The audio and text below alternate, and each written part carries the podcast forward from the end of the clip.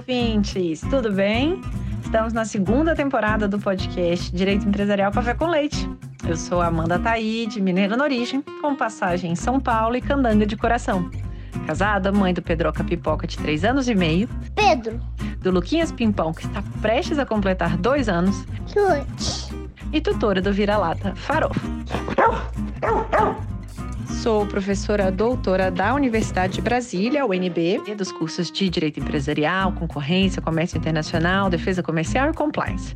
E este é um podcast voltado para os estudantes de graduação iniciantes no mundo do direito comercial, para que possam aprender ouvindo a bibliografia obrigatória e complementar do nosso curso. Ou seja, o nosso podcast não é temático, mas sim orientado pela produção acadêmica. Ou seja, eu convidarei os próprios autores ou comentaristas dos artigos acadêmicos, capítulos ou trechos de livros essenciais para a compreensão do direito empresarial no Brasil, para que os alunos da graduação em direito possam, assim, conhecer e se apaixonar pelos principais autores do direito privado no nosso país. E então, vamos comigo para a próxima xícara de café com leite? É, a nossa xícara de café com leite de direito empresarial de hoje vai tratar de um livro intitulado Holding Familiar e Suas Vantagens: Planejamento Jurídico e Econômico do Patrimônio da Sucessão Familiar, do professor Gladstone Mamed, que foi publicado pela editora Atlas em 2013. E para isso a gente vai ter a alegria de contar com a participação do próprio professor Gladstone Mamed para comentar o livro de sua autoria. O professor Gladson Mamed é bacharel, doutor em Direito pelo UFMG. E o professor ele tem uma série de artigos e livros, além de um manual de Direito Empresarial muito utilizado pelos alunos. Então, professor Gladstone, professor Mamed, muito obrigada por ter aceitado o convite para participar do nosso podcast e por apresentar de modo simples, curto e gostoso esse tema das holdings familiares aqui para a gente. Obrigada. Prazer. Boa tarde. Não sei se posso falar que é boa tarde, mas tudo bem. Boa tarde, bom dia, boa noite. Senhor pode... Boa tarde, boa, bom dia, boa noite. Então, para a gente começar, professor, de onde que surgiu, então, essa sua inquietação que te levou a escrever esse livro sobre holdings familiares? Eu sempre gosto de fazer essa pergunta, para o aluno não entender que foi uma epifania do autor para chegar a um determinado tema de pesquisa. É, normalmente é um incômodo, ou uma inquietação, ou uma demanda. De onde veio essa ideia de escrever esse livro? É, de um erro que a senhora cometeu na apresentação. O livro não é meu, mas meu e de uma coautora. A, a coautora é minha esposa, Eduarda Cota Mamed. Ela é advogada, eu não sou. Nós somos aquilo que as pessoas acham que não é possível: o casamento entre teoria e prática. A constituição dessas estruturas societárias fazia parte da realidade profissional dela quando eu me interessei por usar a experiência dela para construir teoria. Poucas pessoas têm consciência disso. Ah, o meu doutoramento é em filosofia do direito. Há um desembargador aqui em Minas Gerais, professor Gamboge, que é professor de filosofia do direito, que ele sempre dizia, não sei se ainda diz nas aulas dele de graduação, e de pós-graduação, que quando você estuda filosofia do direito, você pode fazer qualquer coisa, até direito empresarial. E ele me cita como exemplo. É, eu tenho paixão por submeter realidades não teorizadas à teoria. Uhum. Paixão por aplicar método filosófico para retirar de uma realidade profissional uma teoria científica. Amo. Muitas pessoas perguntam, mas você tem um livro sobre IPVA. Por que, que você escreveu sobre imposto de propriedade de veículos automotores? Porque a esposa chegou em casa com um problema de IPVA e falou: diabos, não tem nenhum livro sobre isso. Onde é que eu vou arranjar argumento? Assim, não tem nenhum livro? Eu falei, não, tem meia dúzia de artigos. Aí aquilo brilhou. Eu falei, gente, a matéria bruta, a chance de submeter a realidade jurídica não teorizada à teoria. O que é propriedade? O que é veículo? O que é automotor? E foi uma delícia. Foi uma delícia. Sabe o que é? Escrever sem ter nenhuma fonte bibliográfica. É apaixonante. Aquilo que o aluno normalmente fala é desesperador, é. para mim foi apaixonante. E quando nós escrevemos sobre holding familiar, era a mesma coisa, não tinha nada. Então, é pegar a matéria bruta na realidade, no mundo, na physis, ah, eu de volta à Grécia. Na Physis e trabalhar a Physis, trabalhar a praxis, a prática social, para dela tirar o logos, a teoria. Então, nasceu assim. Sensacional, sensacional. E já fiquei com vontade agora de entrevistar a sua esposa coautora. Então já vai ficando. Já Não vai... vai conseguir. Não vou conseguir. Ela não gosta, ela não tem paciência, ela, ela já disse que ela entrou nessa ah, na base de gaiata do navio. Então, o que acontece? Ah, muitas conversas, ah, interrogatórios até não parar, até não parar mais, muitos, ah, muitas possibilidades, muitas, ah, muito vinho, muito uísque, muito. Esse encontro de onde foi saindo a teoria. E se a gente fizer? E se fosse assim? Ah, se fosse assim? E muitos uhum. casos, uhum. muitos casos, as pessoas falam assim. Você tem uma parte no seu livro sobre holding que você fala de, da utilização de holding contra golpe do baú. De onde você tirou isso? Eu não posso dizer o nome de fulano e Beltrana. Uhum. Mas foi fulano e Beltrana no escritório dela. Aham, uhum, aham. Uhum. Aí a hora que ela falou, nossa, interessante, vamos abrir essa possibilidade. Legal demais. Então, já fique então o meu agradecimento a ela, ainda que não possa, se ela mudar de ideia, vai ser uma alegria entrevistá-la também a respeito é, de dessa ou de outras publicações também aqui no, no nosso podcast. Então, é, é, é interessante ver essa mistura do, do, do concreto, né, do, do dia a dia, com a teoria e como que isso funde aí na sua família. Obrigada por, por compartilhar isso com, com a gente. E aí, para a gente entender um pouquinho, né? Você já falou que a prática, os casos né, do escritório dela acabaram virando, né, sendo submetidos ao crivo da teoria. Como que você resumiria, né, em grandes linhas, talvez, e dando um pouquinho do detalhe para os alunos ficarem curiosos, é, de que modo que os alunos poderiam entender, né, quais que são os principais argumentos, né, sobre essas vantagens né, que são levantadas sobre esse planejamento jurídico e econômico do patrimônio e da sucessão familiar por meio dessas holdings né, familiares. É, o, o ponto essencial é a questão do que é holding e o que é holding familiar. Juridicamente falando, holdings sempre foram tratadas na linha da 6404, na linha das leis de sociedades anônimas, quando há uma previsão de que uma sociedade pode ter por objeto participar de uma outra sociedade. A holding que nós estamos falando aqui não é essa. Na verdade, a previsão legal foi atropelada pela realidade jurídica. A certa altura, a partir do último quartel do século passado, algumas pessoas começaram a perceber vantagens na constituição de pessoas jurídicas para finalidades não usuais. Vou dar um exemplo fora do que nós estamos falando.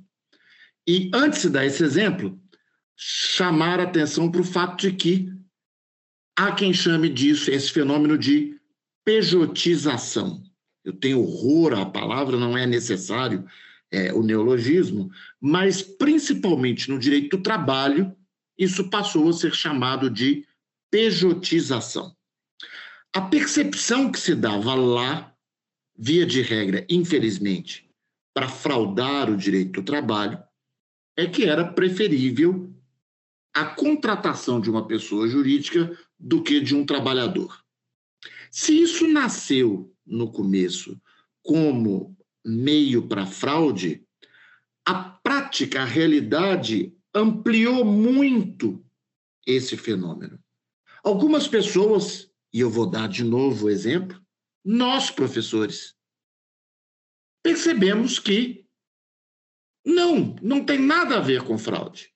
Mas eu tenho uma relação de emprego com a instituição ou uma relação estatutária com a instituição tal ou qual, se é privada, é uma relação de emprego, é seletista, se é pública, com a UNB, com o FMG, etc., é uma relação estatutária.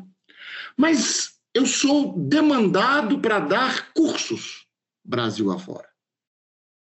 Por que não para o meu planejamento, para a minha organização, para o planejamento da instituição que me contrata, para a organização da instituição, não estabelecer um contrato entre pessoas jurídicas. Então, há um exército de professores de direito, de economia, de biologia, de administração, que titularizam pessoas jurídicas até bem pouco tempo, sendo sócios de suas mulheres, de seus filhos, de suas mães, pais, etc., porque a legislação demandava a pluralidade de sócios, na última década, sendo sócios de si mesmo, algo que nós ainda precisamos evoluir no direito brasileiro, ou melhor, no direito não, na teoria brasileira, nós estamos muito presos a teorias novecentistas sobre a necessidade de pluralidade de pessoas e até mesmo sobre a ideia de contrato o que leva o que levou ao estabelecimento de, só como nota de pé de páginas, de teorias um pouco estranhas, como a teoria do contrato consigo mesmo, que começam a ruir em benefício daquilo que eu acho que vai ser inevitável, que é uma teoria institucionalista das sociedades, ou seja, nós vamos dizer que, na verdade, o, o, o contrato social é, é, é, ele mais do que um contrato, ele é uma declaração de vontade que pode ser unilateral ou plurilateral, e ele se faz para com a sociedade, estabelecendo as regras a partir da qual eu instituo aquela pessoa jurídica. Mas está um pouco fora do que nós estamos falando. Mas é fundamental perceber que isso é fruto de uma evolução jurídica, que é resultado de uma evolução econômica, que remete ao último quartel do século passado. A partir da década de 70, as pessoas começam a ter estas demandas. É, a pessoa jurídica deixa de ter um uso acanhado e ela passa a ter um uso muito mais dinâmico. Ah, vamos aos exemplos. Boa parte das fazendas começa, fazenda no sentido agrário, rural, né? não da fazenda pública, boa parte das fazendas começa a perceber que é preferível ser agroindústria, agroindústria do que ser a fazenda do seu Zé, casado com a dona Lourdinha, é pai de Geraldinho, da Marisete, etc. É muito Super mais... mineiro isso, inclusive. Sim. Mas é, é, é, é, é muito mais negócio, é muito mais razoável, é muito efetivo, é muito. É, há uma otimização no instante em que eu percebo que essas relações econômicas podem se organizar, podem se ah, otimizar dentro de uma pessoa jurídica. O que é a holding? Chegamos finalmente. Isso é que é um sujeito assim que anda em círculos. O que é uma holding no sentido da capa do livro e do que as pessoas procuram quando elas vão atrás do tema. Ela é uma pessoa jurídica constituída com a finalidade de segurar, deter, tomar para si, no lugar dos seus sócios, tomar para si determinado patrimônio. Como assim patrimônio? Casa? Fazenda? Bom, patrimônio é o universo das iures. É uma coletividade de relações jurídicas. Né? Na rua, a pessoa fala o meu patrimônio, meu patrimônio isso, meu patrimônio aquilo. Tudo bem, na rua pode-se falar o que for. Dentro de uma faculdade de direito e dentro da prática jurídica, patrimônio ele é esse complexo de relações que pode e é dividido em relações ativas, nas quais eu sou titular, as minhas faculdades, e em relações passivas, nas quais eu sou obrigado, as minhas obrigações. Lembrando, para aqueles que ainda não atinaram para a proximidade, é a lógica do balanço patrimonial. Né? O que é o ativo? É o meu patrimônio ativo. O que é o passivo? É o meu patrimônio passivo. Então, no ativo estão as minhas faculdades, no passivo estão as minhas obrigações. Essa holding, ela é uma pessoa jurídica que vai assumir no lugar. E durante muito tempo foram os sócios. Agora ficou mais rico. Do sócio ou dos sócios, ela vai assumir a titularidade de um patrimônio. To hold, deter. Holding familiar, quando esta lógica é aplicada a uma família. Bingo, isso. E quais então que seriam essas vantagens para uma determinada família de colocar uma holding familiar em curso? A gente, quais as peculiaridades? É um ponto que o senhor mencionou foi justamente essa questão de ter um sócio apenas ou de ter uma pluralidade de sócios. Agora, com a limitado unipessoal, isso acaba mitigando né, um pouco da, da teoria do contrato plurilateral do, do Tulio Ascarelli. Como que você, o senhor verifica né, essa possibilidade de implementar essa holding familiar? Haveria sentido em ser é, ter uma, uma, um sócio apenas, por exemplo, ou, ou, naturalmente, por ser uma holding familiar, a gente teria que ter uma pluralidade de sócios. E tendo uma pluralidade de sócios, eventualmente, qual que seria esse. Quais seriam essas vantagens para esse planejamento jurídico e econômico né, do patrimônio e, mais uma vez, da sucessão familiar, que eu acho que é a grande sacada né, da, dessa, desse tipo de holding? É, sim e não, mas vamos nós por partes. É, o livro está na sua 14 edição. Vende que é uma beleza. E vende porque holding virou moda. Existem escritórios que constituem holding assim como em linha de, de fabricação. Eu acho que está havendo uma má compreensão do Instituto, uma má utilização do Instituto. E a, a pergunta da senhora deixa isso extremamente claro. Nós tomamos um cuidado no livro de não vender a holding como palavras mágicas de Hogwarts. Eu, quando fui à Disney, fiz questão de comprar três varinhas, eu acho isso o máximo. Né? De repente, você tem uma palavra mágica, uma expressão, e aquilo resolve tudo, né? Então, você vira e fala societatos e pronto, está tudo resolvido e etc. É, não. O livro toma o cuidado, e eu estou falando do livro para me defender, e depois eu vou entrar na resposta da senhora. O livro toma o cuidado de mostrar tudo que eu posso usar para holding. É, tudo em que eu posso usar uma holding. Dentro de uma família. É preciso verificar se aquilo serve no caso concreto e se aquilo funciona bem no caso concreto. Vou lhe dar um exemplo fácil. Regime de separação de bens. Se o direito de família não mudou, porque nós estamos com o Congresso Nacional agora, que ele está se divertindo em mudar as coisas assim, e o que é pior, de um jeito desesperador, cada vez pior Então, a, a vontade de mudar é proporcional à má qualidade das mudanças. Mas até um tempo atrás, até semana passada, se a memória não me falha, você não tem a comunicação do patrimônio, mas você tem uma comunicação dos frutos. Vejam bem, a minha filha, o meu filho, eu mesmo, tenho uma fortuna calculada em 40 bilhões de reais. Ah, você está exagerando. Tá bom, vamos reduzir. 2 bilhões de reais. São várias famílias que os senhores vão conseguir listar com pessoas com patrimônios assim, tá?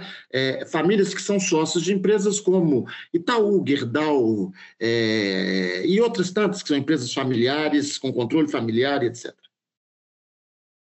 A distribuição de lucros e juros sobre capital próprio nessas circunstâncias faz com que apesar da não comunicação do principal, a comunicação do, do, do, do acessório seja relevante.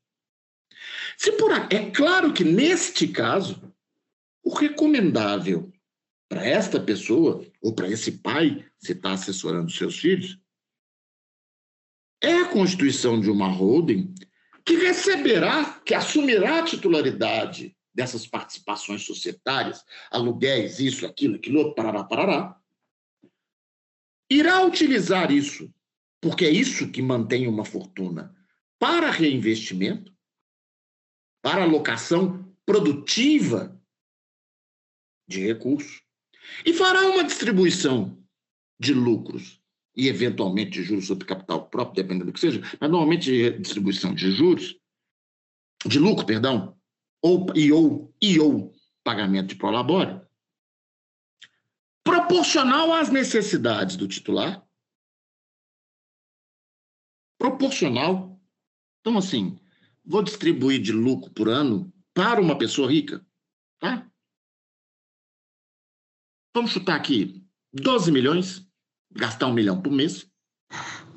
Não, é, é, é muito mais comum do que o ouvinte imagina. Imagine, se ponha no lugar, só como exemplo fácil, da primeira geração do Itaú, da primeira geração, assim, da geração que está hoje na titularidade das ações do Itaú, da Andrade Gutierrez, da, da Gerdau, já falei, da CSN. Se eu tenho uma participação relevante numa distribuição de lucros desta, você vai ter uma distribuição que pode alcançar 100 milhões. Então você separa aquilo. Aquilo, aquilo é recebido pela holding.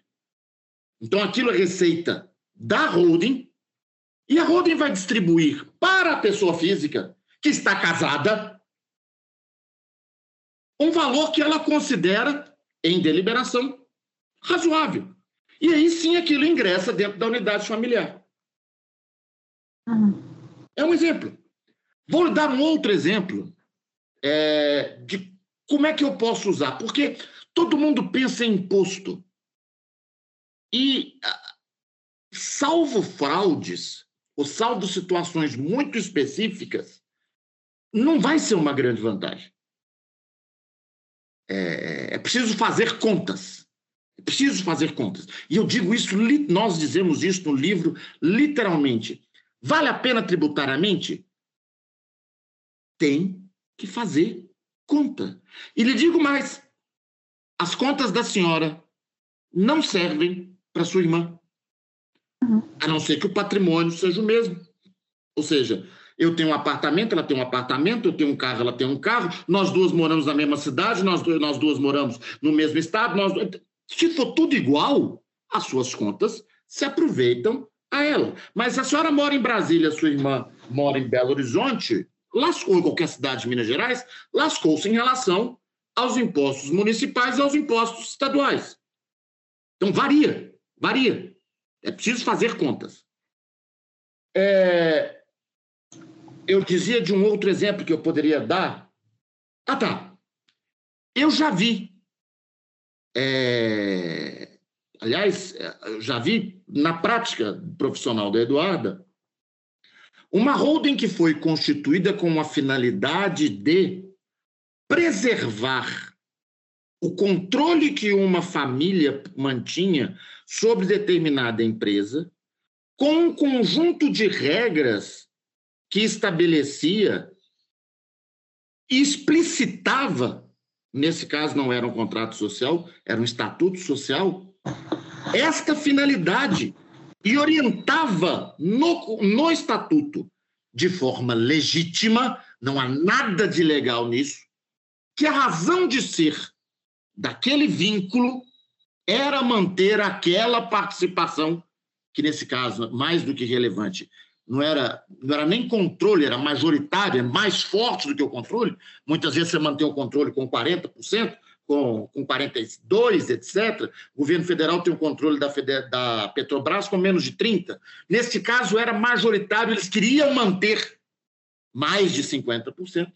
Então, foi colocado dentro dessa pessoa jurídica, dentro dessa holding, e o seu estatuto traz uma série de regras que explicitam que o vínculo societário tem essa razão de ser.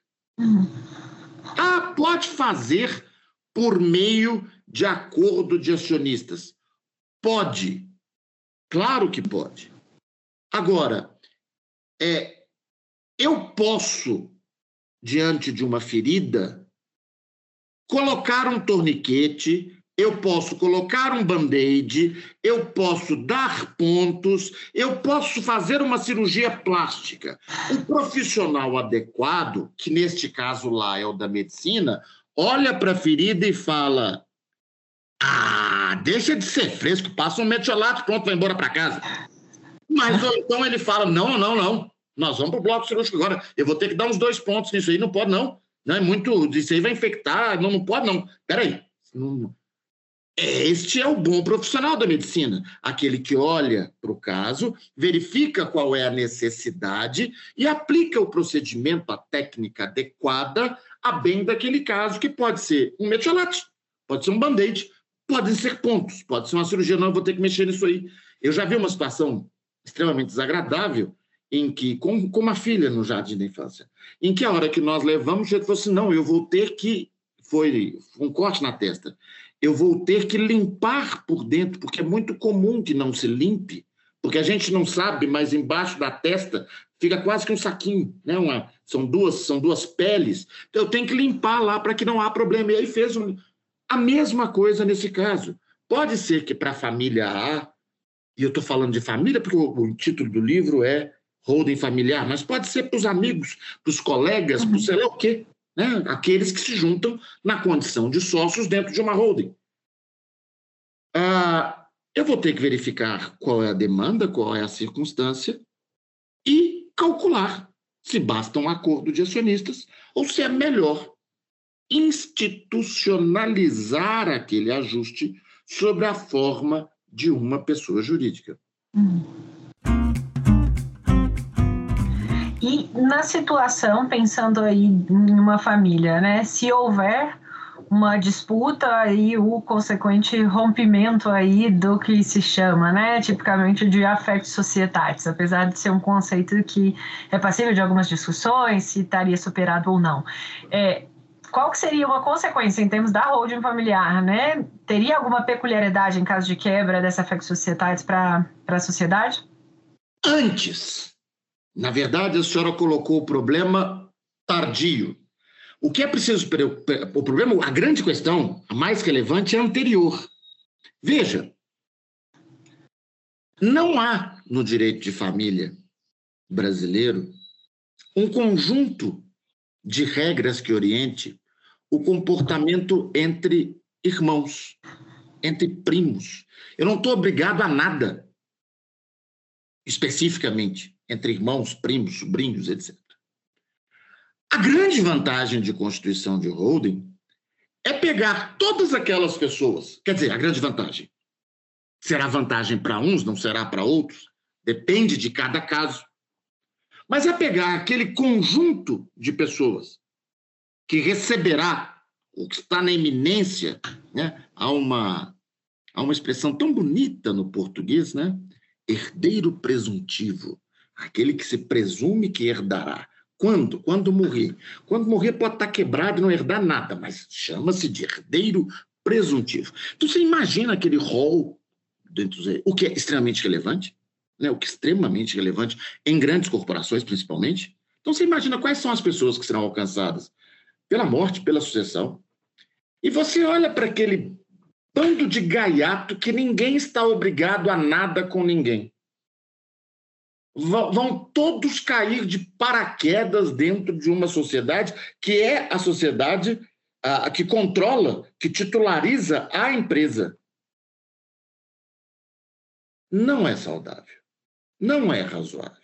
A chance disso virar uma briga de foice no escuro é monstruosa. Para que, que vai servir a holding neste caso? Você aloca ali esses familiares. Detalhe, tá? Uma observação. É muito comum que você, dependendo do tamanho do patrimônio, dependendo do tamanho da empresa ou do grupo empresarial, que você tenha holdings em cascatas. Uhum. Aí o professor de direito tributário vai virar e falar assim, mas isso é mais caro.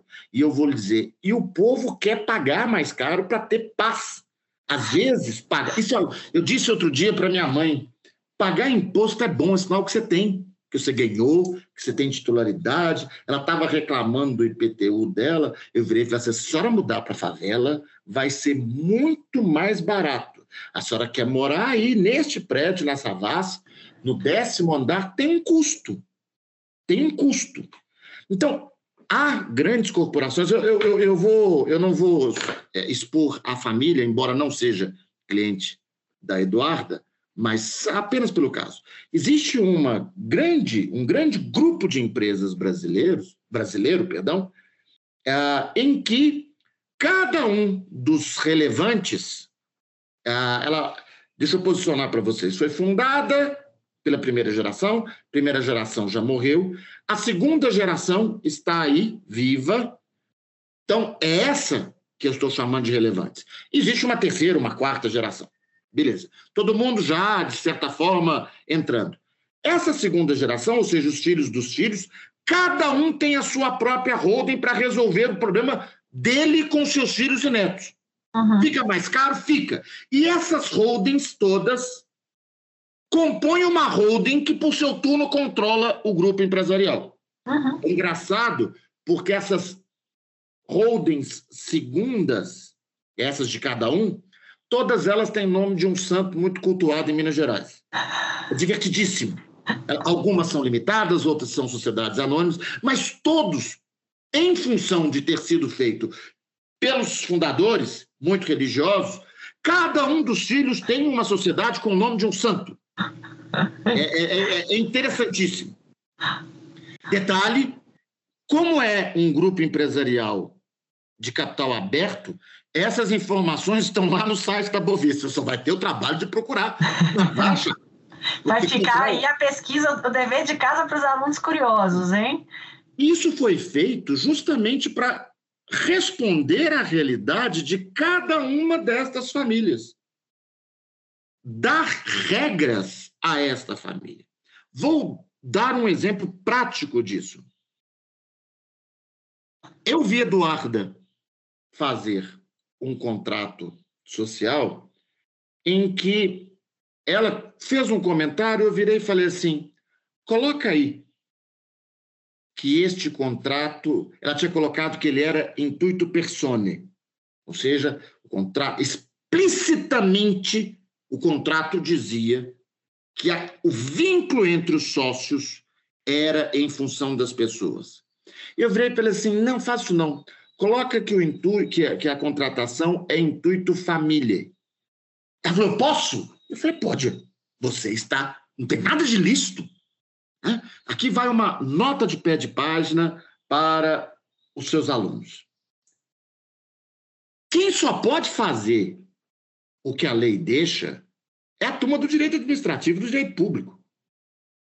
Então, todos aqueles que estão escolhendo direito administrativo, direito público, é, de administrativo, tributário, isso, aquilo, aquilo outro, estão escolhendo andar em trilhos.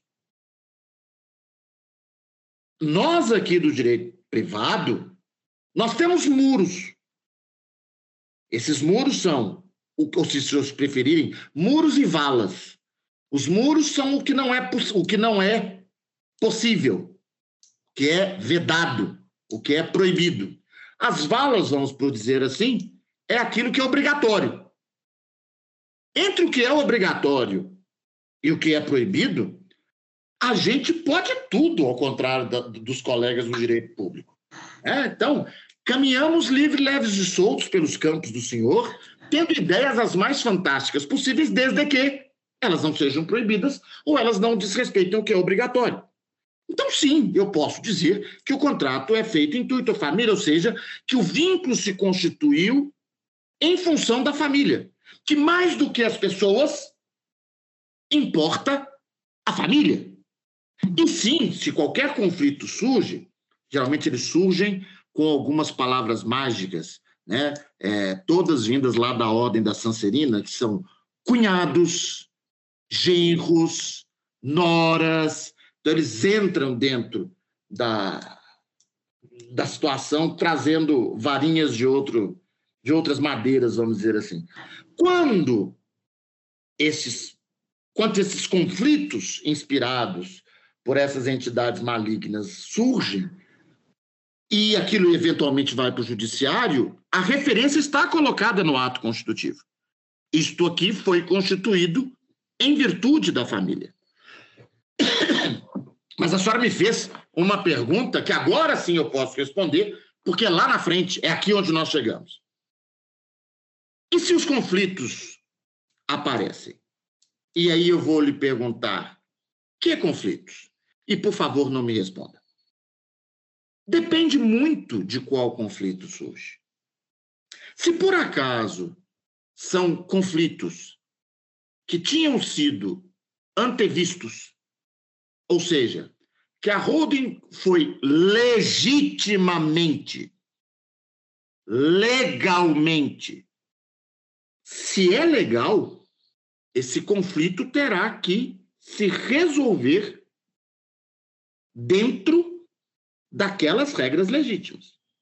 Ah, me dá um exemplo ah, do que seria ilegítimo. Se eu, por acaso, tenho uma regra que pretende vitimar uma filha ou filho que se case com um judeu, com um muçulmano, com um japonês, ou seja, eu estou tentando trazer para dentro do meu contrato preconceitos que são ilegais. Não, não pode. Né? Agora, me dá o um exemplo contrário do que é legítimo. Aquele contrato que é constituído para garantir o controle de uma sociedade. E ao sair e ao dividir, você destrói o controle, ou seja, você cria prejuízo nos outros. É claro que as situações jurídicas são organismos não biológicos, não concretos, são organismos sociais, e pode acontecer, e eu já vi acontecendo, de aquilo que foi legitimamente previsto e estabelecido vir a ser ilegitimamente aplicado e exercido. Me dá um exemplo disso. Dentro da holding você tem um acordo, um conluio de determinados sócios para privar os outros dos seus direitos. Aí, as soluções são aquelas clássicas do direito societário que nós conhecemos muito bem. Não será diferente. Não será diferente. Há, há muitos anos atrás, cerca de 20 anos, talvez mais, eu vi um acórdão aqui em Minas Gerais de uma situação. O, o pai era um médico e ele constituiu numa cidade do interior um hospital. Tentando preservar o interesse de todos, ele constituiu uma não era uma holding familiar, mas ele aprisionou todos os filhos na condição de acionistas deste, hospital, porque assim ele achava que as coisas iriam funcionar melhor. Dois filhos médicos e um filho administrador se juntaram para lesar as duas irmãs.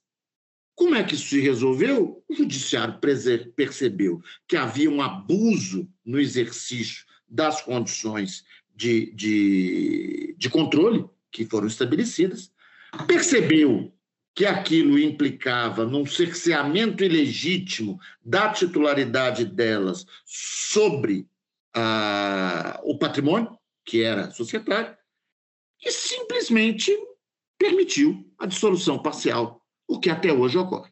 Então, as regras aí, é, acidentalmente receberão a chancela ou o adjetivo, é, o conceito de familiares. Elas são comuns, elas são comuns aos outros. Ou seja, se as regras são legítimas e se o exercício é legítimo, ele tem que ser respeitado. Interessantíssimo. E acho que deu para os alunos ficarem bem curiosos para comprarem o livro aí, se deliciarem com todos esses exemplos. E pegando agora um gancho para a gente ir para a reta final, vamos dizer, aqui da, da nossa conversa. Considerando a sua experiência, qual que seria essa recomendação que o senhor poderia dar para os alunos que tiverem interesse em estudar, em trabalhar com direito empresarial no Brasil? Ah, na verdade, eu não tenho experiência, eu sou um teórico. Né? Quem tem experiência é a Eduarda, ela que trabalha com direito empresarial. Eu me fascinei, simplesmente me faz, vindo da filosofia, me fascinei por essa liberdade, uhum. por esse poder criar, por esse poder bolar. É, é, usando a sua, a sua pergunta, retirando apenas a história da experiência que eu não a tenho. Alguém um dia, numa cidade do interior dos Estados Unidos, eu não sei quem é esse sujeito, ele tentou achar uma vaga para estacionar o carro dele para comprar, fazer compras num sábado. Ele xingou vários palavrões em inglês. Ele falou assim: não dá certo. Tá todo mundo vindo aqui para o centro, não consigo parar o raio do meu carro. Isso foi lá nos anos 50, os carros eram enormes. Eu preciso. Esse troço não devia estar tá aqui, ele devia estar tá lá fora na cidade. Sabe? Eu devia ir comprar lá fora, onde os carros não estão. Esse sujeito teve uma brilhante ideia. E ele falou: já sei o que eu vou fazer. Eu vou fazer um centro comercial. Tá? Eu vou dar para ele um nome em inglês: Shopping Center. E eu então vou fazer algo que vai ter estacionamento. Então vai ter um prédio, lá vai estar tá tudo que as pessoas querem comprar, que elas precisam, e vai ter estacionamento. Então, em vez da pessoa vir para o centro, onde todo mundo está, ele vai lá para fora, de preferência, para o trevo de entrada da cidade. Aí eu vou construir, o, prédio, o terreno lá é barato, eu vou construir um prédio, ele vai ser otimizado, ele vai ser assim, ele vai ter uma livraria, ele vai ter uma loja de roupa, eu vou, como é que eu vou chamar isso? Eu vou chamar de tenant mix, isso, anota aí, tenant, tenant mix. Tenant mix, então eu vou ter as lojas todas organizadazinhas assim, e vai ter lanchonete, e aí para as pessoas quererem ir, e vai ter cinema, e vai ter, isso, é, vai ser bolado desse jeito. Então todo mundo vai estacionar, tá, mas isso vai sair caro. Se eu cobrar só aluguel, será que eu posso cobrar um percentual? Afinal de contas, estou montando tudo, tu está atraindo clientela. Eu posso cobrar. Será que eu posso cobrar assim, um aluguel fixo, que é pelo espaço, e um aluguel percentual, que é pelo faturamento, que vai ser muito melhor lá onde tem estacionamento, etc. Esse sujeito teve essa ideia e ele procurou um advogado. E o advogado anotou, nossa, que ideia fantástica. Não, a gente pode fazer, eu vou, eu vou montar um contrato. Oh, entendi. Então vai ter o estacionamento, vai ter. Ah, então. Deixa eu entender. Entendi. Esse negócio que o senhor falou aí, esse tal de tenant mix, quer dizer então que as lojas estão dispostas de uma lógica para poder ter de tudo. Então eu tenho que colocar no contrato que eu não posso, que o locador não pode mudar o objeto. Ah, não, não pode. Porque se uma livraria montar do lado de uma outra livraria, ela mata meu empreendimento. Eu vou colocar isso no contrato. Isso é fascinante. Uhum. Isso é maravilhoso. Isso é bárbaro. Você ter a chance de como um artista plástico que pega o barro para fazer a sua construção, a sua escultura, ou o ceramista que vai fazer o seu vaso, ou que vai fazer seja lá o que for, você tem a chance de usar aquilo que você aprendeu no curso de direito. Detalhe, é preciso ter aprendido no curso de direito, senão não vai adiantar nada. Então, aqueles conceitos todos que foram montados, que foram é, aprendidos, você pegar tudo aquilo e criar uma situação. É, é, me frustra muito como as pessoas, por exemplo, em relação a pessoas jurídicas, copiam um formulário. Isso é muito ruim. Você perde a oportunidade do detalhe, da arte, da arte, né? do, do, do perguntar, do trazer. Eu não esqueço de um amigo, professor em São Paulo, me liga e fala que o pai queria constituir uma holding. E aí o que, que ele deveria verificar? Eu falei tudo. Por exemplo, você está chifrando a sua mulher? Ah, isso importa? Sim. Seu irmão está chifrando a mulher dele? Ah, isso importa? Sim. Vocês estão tudo muito bem casados? Vocês têm filhos? Não sei mais o que, parar, parar, parar. Você pega todo aquele conjunto de situações de cada casa e verifica se é possível dar tratamento, tratamento lícito ou não para esse tipo de situação. O que, que tem a ver o irmão estar tá chifrando? Pode ser que se o irmão esteja chifrando, eu tenho uma separação logo à frente, e se eu tenho uma, uma, uma, separação logo à frente, eu preciso ver se isso impacta aquilo que o pai está querendo proteger ao constituir, porque de repente aquela separação que vai surgir logo ali na frente pega a holding pelo lado de pelo, pelo, pela retaguarda e racha, e destrói, e fragmenta tudo que foi pensado. O grande profissional do direito, o grande profissional do direito, é aquele que, primeiro, é um grande teórico, é uma tolice achar que você vai fazer alguma coisa se você não domina os seus instrumentos, né, e os nossos instrumentos são conceituais. E ele tem a capacidade de ampliar o olhar, de ampliar a visão, para compor os dois lados. A visão traz a realidade, a visão traz o que se apresenta. A teoria permite, quanto mais vasta, mais, mais eficaz ela será. A teoria permite que eu interfira juridicamente, interfira, aí você que é zeniano, normativamente, não é uma norma pública, é uma norma privada, é uma norma específica, é uma norma concreta que vai para aquele caso. Ah, ele permite que eu intervenha sobre o que eu vi, e aí sim, já vi muitas pessoas que padecem desse defeito de ver, não conseguem ver o que está pulando na sua frente. É... Como que, por exemplo, como o fato de que os dois irmãos brigam? Você não viu que eles brigam? Você não reparou que eles têm um histórico? Nossa, e você não trouxe isso para dentro da sua composição, uhum. seu trabalho é ruim. Seu trabalho é ruim. Você não percebeu que eles têm um histórico de briga? Sabe? É... Então, estender e acoplar e complementar. É, é... Há uma grande demanda, uma grande tendência de abordar o direito e a prática do direito como algo muito próximo da atuação de um despachante, algo que se reitera, que se repete. Quem vai por esse caminho empobrece não só a sua profissão, mas empobrece a si mesmo. Então, a, a, eu acho que o direito privado em geral e o empresarial em especial concede uma, oportuna, uma oportunidade fenomenal para aqueles que optam para isso. Mas é preciso estar à altura disso. Bacana demais essa recomendação. É, eu acho que os alunos não tiveram na primeira temporada nenhuma, nenhum entrevistado dando essa, essa recomendação, né? De basicamente ouvir e construir, né? Como um, um objeto de barro, como aí um artista plástico aí as, na, a, a sua atuação no, no direito privado. Interessantíssima essa visão. E a última pergunta, agora uma pergunta específica dessa segunda temporada.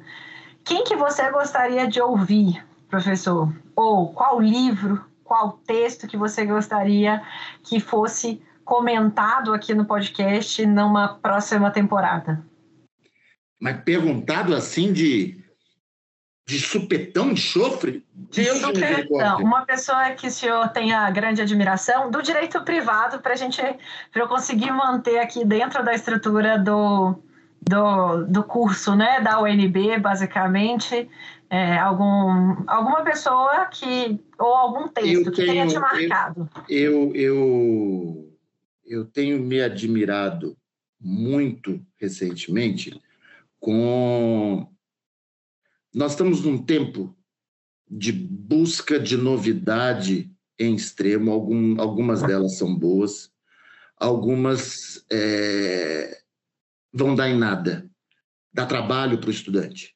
Você percebe que a mudança foi tão leviana que o texto normativo muda, uma, todo mundo sai mudando livro, isso, aquilo, aquilo outro, e a realidade continua a mesma.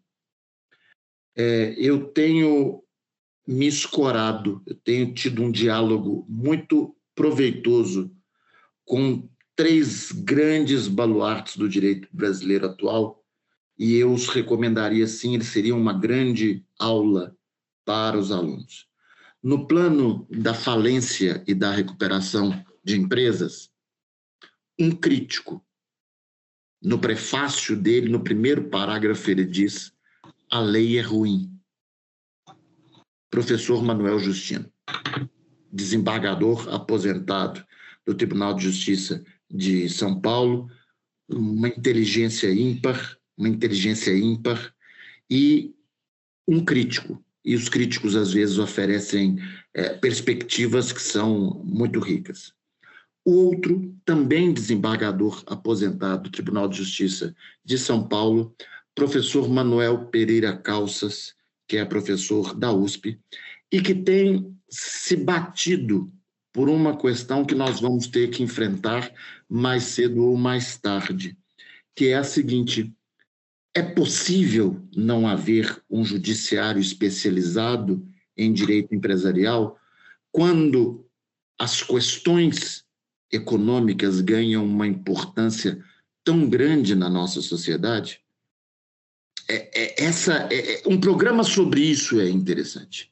E se a senhora tiver um outro programa para falar sobre a mesma coisa, pode ser antes ou depois, eu lhe recomendaria é, entrevistar um grande historiador do direito empresarial, professor Edson Alvise Neves, da Universidade Federal Fluminense. Ele é professor de direito empresarial na Universidade Federal Fluminense.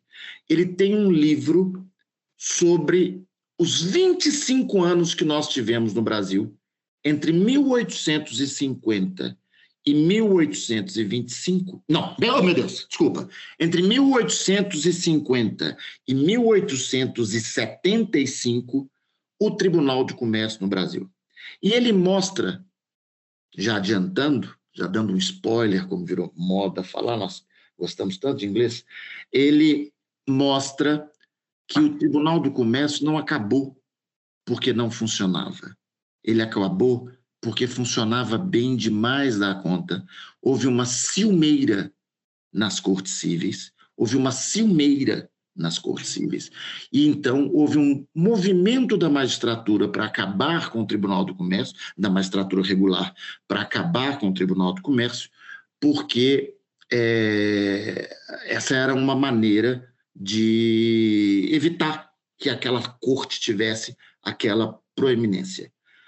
Um último que eu recomendaria, obviamente, aí para falar ah, sobre teoria da empresa em geral, com uma visão muito madura, muito consistente, muito clássica do que é a teoria da empresa, é o professor José Assis Gonçalves Neto, da Universidade Federal do Paraná, que é, ouvi-lo por si só nos coloca dentro. As pessoas dizem o seguinte: é tão difícil entender direito empresarial. A primeira coisa que é necessária é se ambientar. E se alguém sabe ambientar um, um, a, o aluno dentro desse universo que é próprio do mercado, é o professor Assis de, do Paraná. São quatro, eu lhe daria 15 se quisesse. Maravilhosas as recomendações, notas feitas aqui. Já vou começar a pesquisar para a terceira temporada. O professor obrigado. Henrique Araque coloca a senhora em contato com todos eles. Se ele não conseguir, a senhora uh, me avisa que eu a colocarei em contato com todos eles. Muitíssimo obrigada. Henrique Araque, daqui a pouco vai estar aqui também na segunda temporada. Já esteve na primeira temporada em dois episódios, vai estar agora na segunda temporada também. Então, se for necessário, ele faz a ponte também para a gente conseguir trazê-los aqui. E com isso a gente conclui. Então, queria te agradecer, professor Mohamed, pela sua presença, pela sua abertura para compartilhar aí a sua visão sobre esse livro, mas que felizmente expandiu ao próprio livro. A nossa foi uma xícara de café com leite, com mais com mais leite aí. É, meu sotaque mineiro fica ainda mais forte aqui na nossa na nossa entrevista. Foi um, uma delícia esse bate-papo. A senhora ia fazer uma brincadeira com café com leite com São Paulo, mas não pode não. Café com leite atualmente é inteiramente mineiro. Maior produtor de leite do Brasil, maior produtor e melhor produtor de café do Brasil. Então é tudo aqui, é café com leite, queijo, tá? doce de leite, pão de queijo. Peito de frango. Oh, com copadinho. e um pouquinho de angu para fechar aí, mas aí a gente já chega perto do almoço. Isso é óbvio, isso é óbvio.